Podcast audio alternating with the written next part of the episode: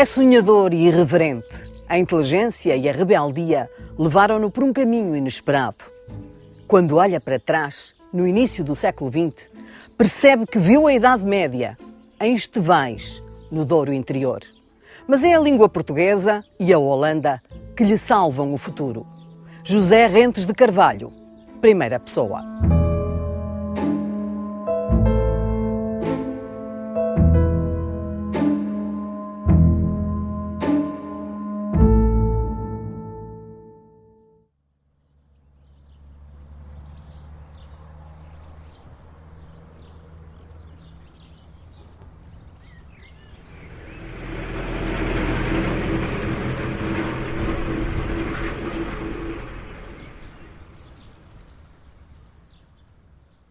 Uma rua inteira, só lama, palha, podre, merda e mijo, e que as pessoas deitavam das janelas os penicos para o chão e o calor do sol a, a, a ferver isso e a bicharada, moscas. Havia aqui milhões de, de morcegos a comer os milhares de moscas.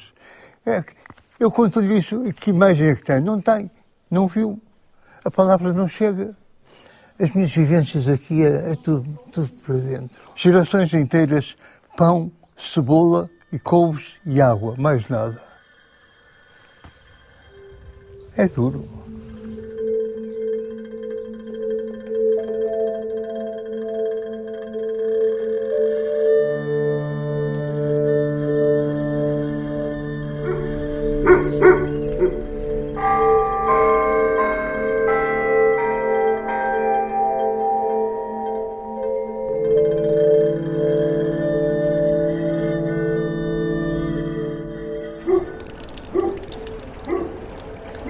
Gelada?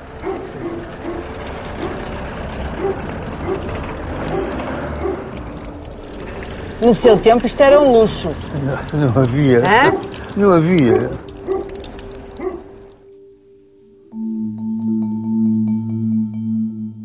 Este é o seu chão.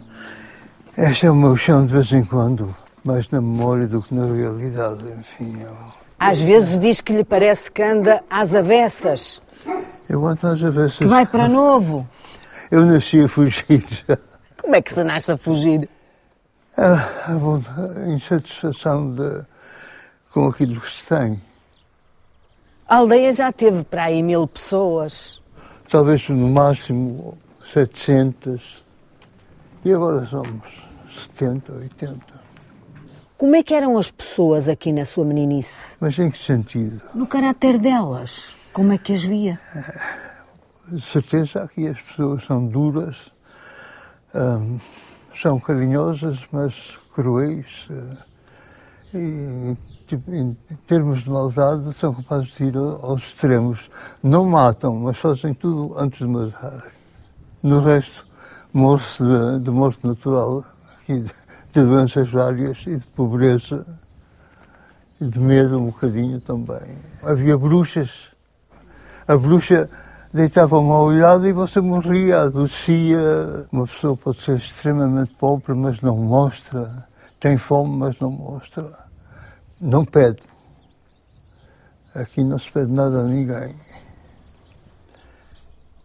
A escola tinha um- uma professora muito particular, a Dona Aninhas. A Dona Aninhas era casada com um sujeito que nunca tinha feito nada na vida um elegante e era de salto alto e sempre de casaco comprido, o que era um bocado misterioso no, no verão.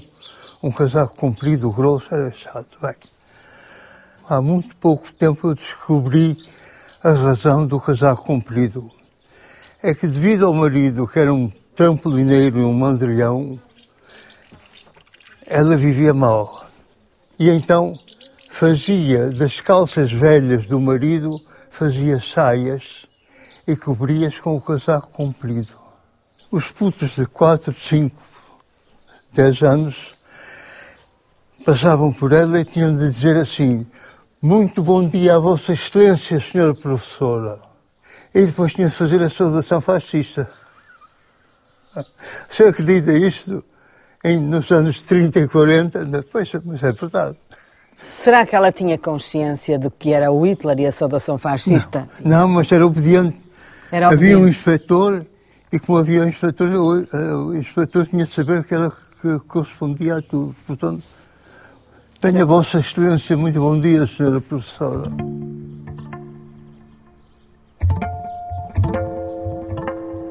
Era aqui que nasceu, na casa da Elisa, que era a sua mãe. É, a minha avó.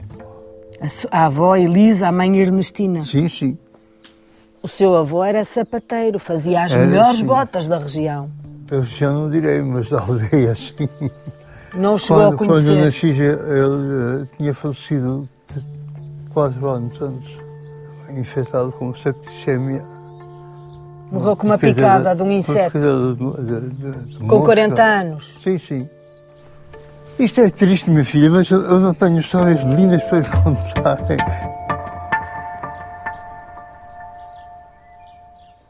Aqui é o Largo das Flores. Exato. Foi a Esperança que lhe pôs o nome. Olha, aqui está ela. Vinda diretamente da Suíça para aqui, para a sua aldeia. Depois, depois daqui não, daqui. É um chamamento constante. É.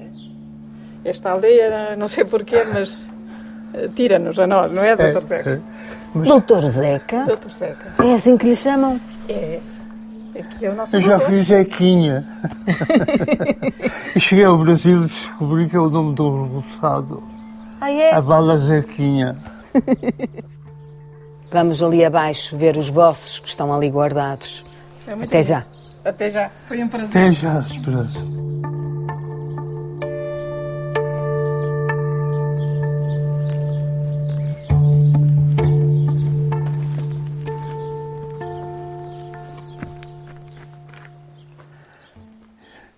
Nunca vi um cemitério tão simples como este. Eu acho que não há outro, que é único. Não há cruzes aqui? Não, há as pedras a indicar o local da cabeça do, do falecido. E como eram enterrados uns em cima dos outros, há duas pedras que indicam duas cabeças ou mais. Deste lado estão os seus familiares? Sim, a minha gente está enterrado ao longo dessa, dessa parede.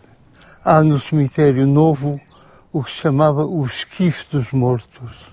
A pessoa era levada num esquife até à campa e depositada ali, embrulhada no, no lençol. Sou. Este cemitério testemunha a pobreza que há pouco nos descreveu sobre a aldeia? Sim, é uma mais simples e mais pobre do que isto não imagina. O médico vinha a cavalo, era pago ao ano, era pago em centeio o trigo, ah, não havia dinheiro para isso. Neste Campo Santo não precisamos de saber como é que as pessoas morreram.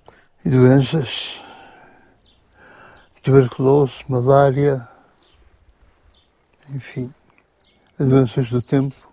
Mas os seus genes estão aqui? Sim, estão aqui todos. Eu, talvez desde o século XV, quando a aldeia deve ter começado a existir, até agora.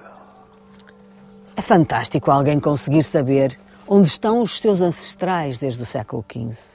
E o José Rentes de Carvalho sabe que estão aqui neste Campo Santo. Não havia outro lugar. Uns em cima dos outros. Sim, sim muito a maneira uh, muçulmana acaba em mim. Os meus filhos, as minhas filhas, os meus netos têm o sonho e a fantasia daquilo que deve ter sido, mas não têm a crueldade daquilo que foi. Por isso eu salvei-os de serem portugueses e de herdarem aquilo que eu tinha, que não era bonito.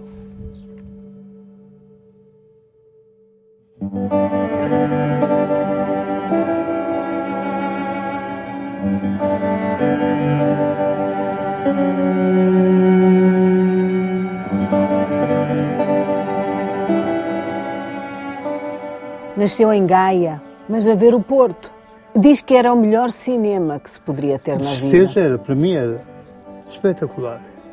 Era um, era um rio especial com navios estrangeiros uh, navios de pesca, bacalhoeiros, um grande movimento de, de, entradas e saídas. Era um cinema.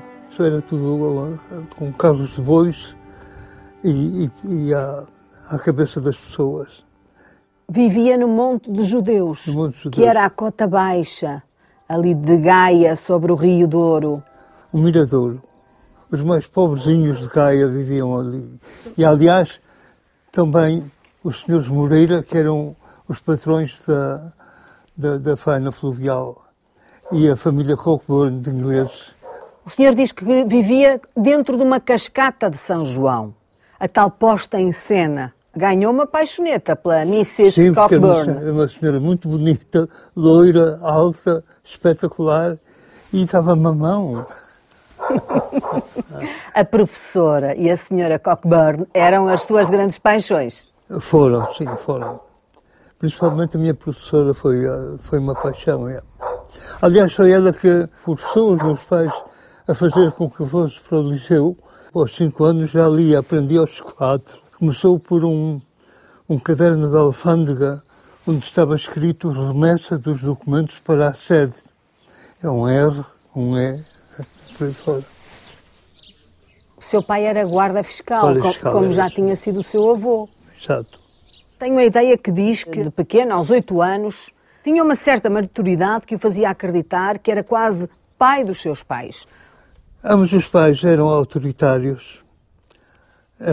Eu tinha um sentimento de igualdade que não, não, não encaixava naquela altura, ah, no, no autoritarismo. Eu não olha- olhava para os meus pais com medo, mas também com curiosidade. Quer dizer, eu, eu não os achava pais, achava-os hum, gente estranha que mandava em mim. A sua própria vida também não era assim uma vida tão de santinho, porque às vezes gostava de fazer das suas, como quando quis descobrir o que é que estava dentro daquele baú deixado pelo seu tio que tinha morrido de, de Tinha doenças morrido. venéreas. descobriu que eram contra- contraceptivos. Fui perguntar normalmente ao meu pai o que é isto. Ele deu-me uma bofetada. Mas também tinha um livro que era Os Segredos de um Segredo Convento de Paris. De um convento, exatamente. Devia ter coisas bonitas dentro desse Tinha, sim, livro. tinha uma- umas, umas gravuras alegóricas muito interessantes. Aprendi tudo aí, li imenso. No quartel da Guarda Fiscal havia uma biblioteca enorme, e só para mim. Ninguém lia. E eu pegava nos livros todos, bons e maus. Foi para o Alexandre Colano. achando claro. Fui o melhor da turma. Como era a organização do liceu nessa altura? Havia um reitor? Autoritária, havia um reitor, havia os professores e os contínuos. Os contínuos eram uma espécie de polícias do, do liceu, sendo chatos. Um dia foi chamado a- ao gabinete do reitor. No vestuário havia uma Amélia que se deixava palpar por 10 escudos. Eu estava a palpar a Amélia quando o reitor entrou, que era o amante da Amélia. E claro, fui expulso por um dia. Mas a Amélia não foi expulsa. Não, a amante do reitor, Era um gabinete austero, certamente, mas de havia- juiz, para me ter medo. tinha a figura, o retrato de Salazar. Oh, sim, mas tinha, não era só a secretária do homem, era a secretária em cima de, um- de uma elevação, portanto, ele, quem entrava ele olhava assim. O reitor do liceu era uma pessoa importante. Tinha uma ideia que era fugir A dali. minha salvação foi que o meu pai foi transferido para Lanhelas e eu fui para o Liceu de Viana do Castelo e então aí foi uma alegria. A ideia de fugir já vinha talvez de dos 12 ou 13 anos. Mas fugiu para Lisboa. O primeiro quarto que eu encontrei, na, na Rua da Alegria, número 4, um terceiro andar, era onde eh, ficavam os turi- as coristas do Parque Mayer, quase todas espanholas. Para mim foi um- uma revelação do mundo, Porquê? porque as raparigas eram simpáticas. Arranjei uns amigos que encomendavam redações disso e, da- e daquilo. A escrita sempre na base daquilo que haveria de ser a sua Exatamente. vida. Até que um dia o seu pai vem arrancá-lo às coristas. Eu estou feliz da vida no terceiro andar da Rua da Alegria, um domingo de manhã, e olho para a rua e fiquei sem sentidos. O meu pai, como é que ele sabe que eu estou aqui e o que é que ele vem fazer? Esperava uma, uma tarefa e o meu pai foi muito gentil. Tocava guitarra e foi eh, tocar para a Parreirinha eu da Alfama. toquei na Parreirinha da Alfama, toquei para a Hermínia Silva, Com que idade? 18, 19, mas era bom tocador. Mas as suas relações com o regime não eram fáceis. Não. Estava na mira eu, da PIDE. Eu era do contra. Nunca foi comunista. Tive muitos amigos comunistas, mas a ortodoxia não me dizia nada, não era. Era totalmente contrária ao meu sentimento de liberdade e de, de amor à vida. Defeitos do passado, Lisboa, Pedro. Quando desembarca em Paris, tinha para onde ir? Tinha. Como foi o seu encontro com Joaquim Novaes Teixeira? O Um Novaes grande Teixeira, intelectual. Homem é excepcional. Eu chego a Paris, no segundo, terceiro dia, a primeira coisa que fiz foi procurar o telefone do Novaes Teixeira e telefonei. Venha daí. Eu tinha escrito dois ou três contos que tinham sido publicados e pega nos, nos, hum, nos contos, desaparece no quarto de banho e eu fico ali à espera.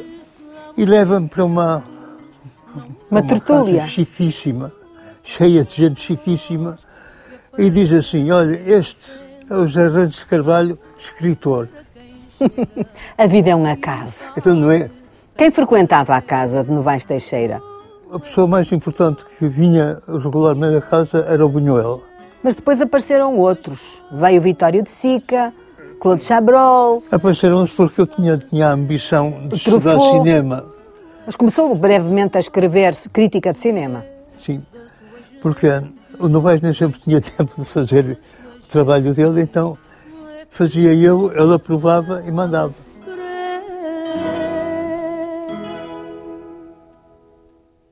Entretanto, tinha passado para o Brasil. Porquê que foi parar ao Brasil? a vontade de ver. A família Mesquita, que eram os donos da- do, do Estado de São Paulo, ainda são, eram eh, os padrinhos do Novaes Teixeira e tudo o que ele pedisse, eles davam. Então, ele dizia, pode ir para o Brasil, pois pode, mas não, não deu comigo, não, o Brasil não deu comigo. O que é que fez no Brasil? Escrevia, também Escrevia. para Não, jornais? não deu. para o Estado de São Paulo, coisitas. E por que não volta para Paris e volta para a Holanda? Porque tinha emprego na Holanda. Arranjei aquele emprego na Embaixada. Na Embaixada de... do Brasil. E que fazia na Embaixada do Brasil na Holanda? fazia relatórios de uma economia inexistente e sucessos do comércio brasileiro na Holanda. Alguém que na Universidade de Amsterdão olha para si. Em 1968 tinha saído Montedor, O seu primeiro livro chama-se Montedor. livro, muito elogiado por Saramago. O catedrático de português na Universidade de Amsterdão era uma pessoa que eu já tinha, já conhecia há dois ou três anos. Eu fiz a licenciatura de quatro anos e meio em dois, ao mesmo tempo que ensinava literatura na, na Universidade de Amsterdão. Passaram-se anos, eu fiz um guia de Portugal que foi um sucesso instantâneo que tem atualmente centenas de edições. E é o livro de fé dos holandeses que vêm a Portugal, ainda hoje. Portugal descobriu um sujeito que já estava descoberto há 40 e tal anos. Conquistou os holandeses colocando em palavras as suas- os seus defeitos, as suas qualidades, as suas características e o seu caráter. Mas sabe o que é que dói? O que dói muito é ver aquilo que escreves editado pe- pela primeira vez numa língua estrangeira. É o contrário do mundo. E a minha gente desprezou-me. Um dia o telefone toca em casa, eu não atendi, a minha mulher que atendeu e disse assim, olha, é do Palácio, a secretária da Rainha, que perguntava se por acaso o Randes de Carvalho e a esposa gostariam de almoçar com Sua Majestade O livro tinha caído no goto do pai da rainha também. e do marido. E porquê? Marido porque, porque eram ambos alemães Eles achavam que o senhor tinha atirado em cheio às características dos holandeses. É, acharam que era um, um bom retrato, sim. Foi a rainha que o apresentou a Jorge Sampaio. A rainha disse ao presidente, probably you know Mr. Rantes de Carvalho. E o Sampaio ficou atordoado, não sabia se aquilo era inglês, se era português, que era o, que era o candongo que ali estava. Candongo. É muito bom. Begrijpt u iets van ons Nederlanders? Nee. Wordt het niet eens tijd? Eh, nee, sommige dingen leer je nooit. Nederlanders ook niet. Het is een erg moeilijk mensen, ja. De vraag is natuurlijk, wat houdt u hier vast, uw werk? Ik vind het leuk. Trabalhou em muitas áreas. Ensinou cultura e literatura portuguesa pelo mundo. Deu conferências. Que tipo de escritor acha que é? um simplório. O talento está em ter muitas pepitas de ouro, que são, que são as palavras da língua portuguesa, e aproveitar uma e outra, assim, com jeitinho. Há uma influência do jornalismo na sua escrita? Ah, porque o, o jornalismo ensina a ser eh, rápido e breve, a simplificar, a não, a não fazer far- farfalhos. Ter pepitas de ouro, depurar muito a escrita, limpar o farfalho, como diz. A grande chave é essa? É sim, é. E não ter pressa. O editor não obriga ninguém a escrever. O escritor é que quer. E a vaidade de muitos leva-os a, a escrever muito mais do que deviam, porque precisam da, daquele impulso da fama, de ver o nome no- eh, nas críticas. Mas porquê é que escreve se não sente esse apelo da vaidade? Se não escrever, não tenho lugar para pôr a minha raiva. Não é para o meu amor, isso, isso, isso, isso é fácil. Pôr a raiva naquilo que se escreve é que é difícil. Pensei que escrevia para não esquecer. Hum, eu tenho uma memória de elefante. É uma desgraça. Eu não esqueço nada. Está aqui o- um português portuguesíssimo até à medula, até à, à chatice. Estava a ver que não dizia. Oh filha, sou, sou tão português que até dói. Dói mesmo. É certo. O meu êxito é uma, é uma razão de tristeza, quando não devia ser. Porque o seu êxito não foi reconhecido no seu próprio país. Onde eu pertenço. Há, há coisas que não se esquecem. Queria esquecer, mas não se esquecem. Isso é um, é um garrote. Enfim. Se morrer aqui, enterram-me no cemitério novo. Se morrer na Holanda, vão espalhar as cinzas naquele bocadinho à entrada do lado direito contra a parede.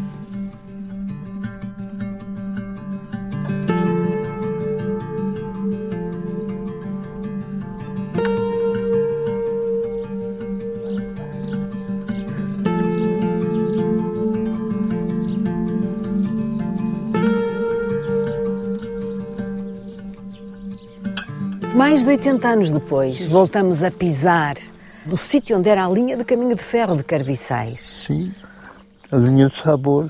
ao pé da Torre da Água. De ferro. Para, o depósito, para encher a locomotiva. Pois é, é a forca do nosso tempo. Só me lembro do selo da locomotiva quando estava a caldeira cheia, apitava. Um puto de 8, 10 anos tem olhos para tudo e ouvidos. O maquinista apitava a dizer que estava pronto para sair, por isso era, um- isso era emocionante, sim.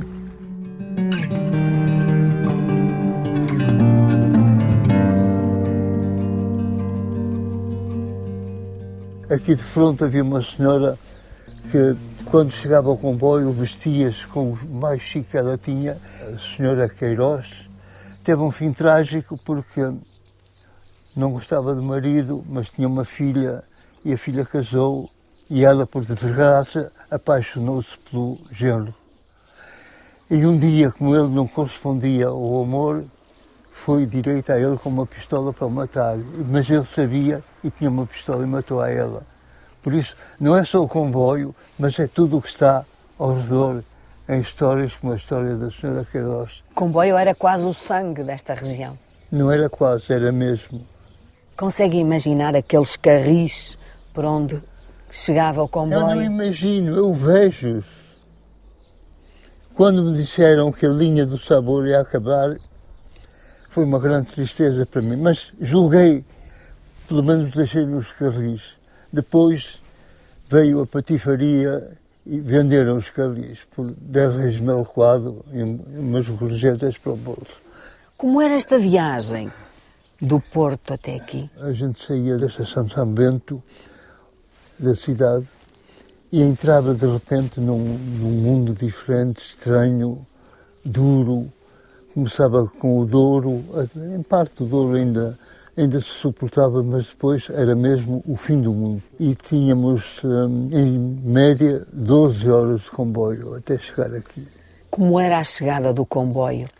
alegre, festa.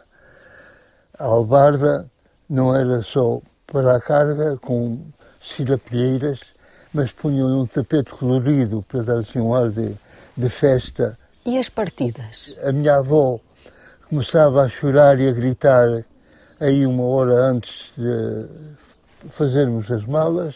Durante cerca de meia hora ele- ela via-nos via -nos no caminho e continuava a acenar e suponho que a gritar. Era, para mim era eh, dramático. Mandava-se presunto e chouriços pelo comboio para o Porto. E de lá para cá o que é que vinha? Ahm, sobretudo mercearia roupa. Já escreveu livros autobiográficos, mas diz que lhe falta um, A Procissão dos Mortos. O que é isso? Há um, um cemitério em Gaia, no Candal, onde o meu avô fazia serviço no, no posto da Guarda Fiscal, e de noite ele via gente no cemitério e que no dia seguinte havia alguém, ou conhecido, ou vizinho, ou parente de alguém, que morria. Levou-me a acreditar que talvez haja mais entre o céu e a terra do que aquilo que a gente vê. Então como é que vai colocar em palavras essa Procissão dos Mortos? Eu, de certa maneira, não fui nas- nascido e criado no catolicismo, mas não tenho assim muita fé no catolicismo, mas não tenho também muita segurança de que o mundo é só aquilo que eu sinto e vejo. Tive momentos perigosos, eh, momentos dramáticos, e nesses momentos houve sempre uma salvação que eu não posso explicar. Isto, isto é, é um bocadinho, parece um bocadinho absurdo, um bocadinho patético, Alguém lhe Mas- deita a mão. mas é, esse- alguém que, que nesse momento me deitou a mão e começou com o professor Marcos Dion em Amsterdão, que eu não conhecia de parte nenhuma, nem ele a mim, como é que ele apareceu na, na minha vida. Apareceu um senhor judeu que tinha sofrido muito em Auschwitz, tornou-se meu amigo sem me conhecer de parte nenhuma, ajudou-me de uma maneira formidável. Quer dizer, eu tenho a sorte de, na minha vida, ter tido momentos muito difíceis e em todos esses momentos haver uma salvação. Como é que se posiciona hoje? Eu comecei, como está a Ernestina, a olhar para o mundo por um binóculo. E eu continuo a olhar para aquilo que me rodeia com um binóculo e não acho graça. A política portuguesa, para mim, é totalmente desinteressante e triste. Não há uma elite que tenha capacidade ou vontade de pôr o país a melhorar, porque a elite dá-se muito bem com a situação que tem desde o tempo, de- desde a monarquia até hoje, e acha que está muito bem assim. São da nobreza do Norte, eu sou da pobreza do Norte. Por isso, não é gente que me diz coisa nenhuma. Quando se chega a um certo momento da vida, um momento mais adiantado, percebe-se que fizemos as neiras? Ah, sim. sim. E como a maior parte dessas neiras eram inevitáveis e, eram, e tinham um fim, tinham uma finalidade. Não aconteceram assim sem, sem razão nenhuma, aconteceram porque havia uma intenção que aquilo acontecesse. Isso dá-lhe uma certa tranquilidade hoje. Tive mu- muita sorte. Não, não, nem se acredita. Até no meu amor tive sorte. Começou a sua vida a ver a Idade Média e afinal acabou tudo bem. Acabou tudo bem. E vai acabar tudo bem. Como está a correr tudo bem.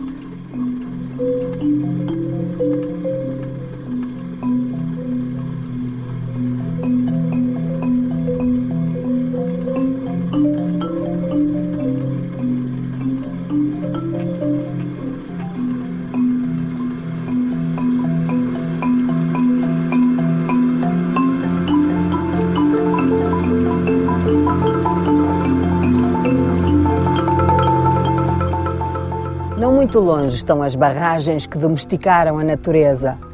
Sim, de um lado. Umas cinco ou seis deste lado. Vieram-nos trazer a luz elétrica, mas primeiro levavam-na para Lisboa e nós ficámos sem ela durante 40 anos. Os cabos passavam. Há essa mágoa do interior. Ah, sim, sim, com certeza. No interior não existe, não existe na capital, nem no Porto, talvez. Este é o país vazio. Então não é. Pois sem gente. Um corvo perdeu em 10 anos 20% das pessoas. Isto não tem futuro. Mas agora há tantas estradas. E para quê? Para quem? São para passear. Quem pode passear? Quem vive aqui pouco, usa-se muito pouco. Ou não pode, não tem. E vê, vê os carros passar. A civilização mata tudo. Hoje, hoje em dia mata tudo. Aqui temos muito a impressão de que o tempo fica e que esta paisagem permanece. Milénios. Isso é verdade. A paisagem aqui é imutável. São as terras do Demo, do Aquilino Ribeiro. São do demo mesmo, na, na medida em que não vem bem nenhum, só vem mal. Espera, espera, espera. A pessoa aqui vive à espera daquilo que não vem. Terras do sem fim. Mesmo que eu quisesse, eu não, não posso esquecer nem abandonar. Isto é, de certa maneira, um- um- uma fotografia da minha alma, digamos assim. Ainda assim não as tira de dentro de si. É como uma praga, é uma felicidade e, um, uma negrura. As fragas do Torga. Não têm vida, não dão nada. Dão uma vista, já não é pouco.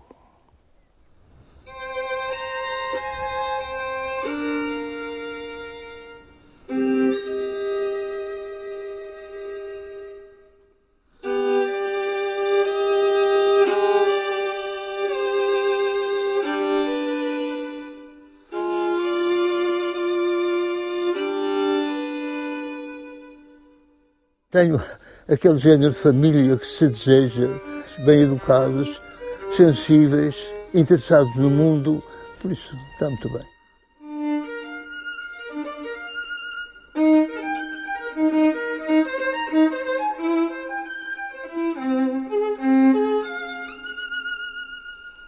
Diga-me uma palavra de incentivo, de esperança para Portugal. O sol brilha, como o Sr. Presidente diz, temos um país muito bonito com muito sol.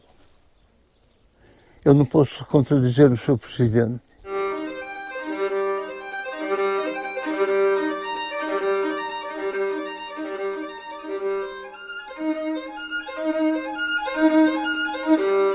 Ninguém tem nome. Não tem nome, não. Nem os seus familiares, não há nenhum com nome. Não. E satisfaz. É uma. É, é simples como nós somos.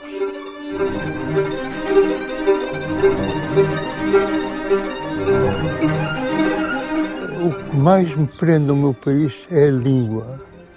As pessoas em segundo lugar, mas a língua primeiro.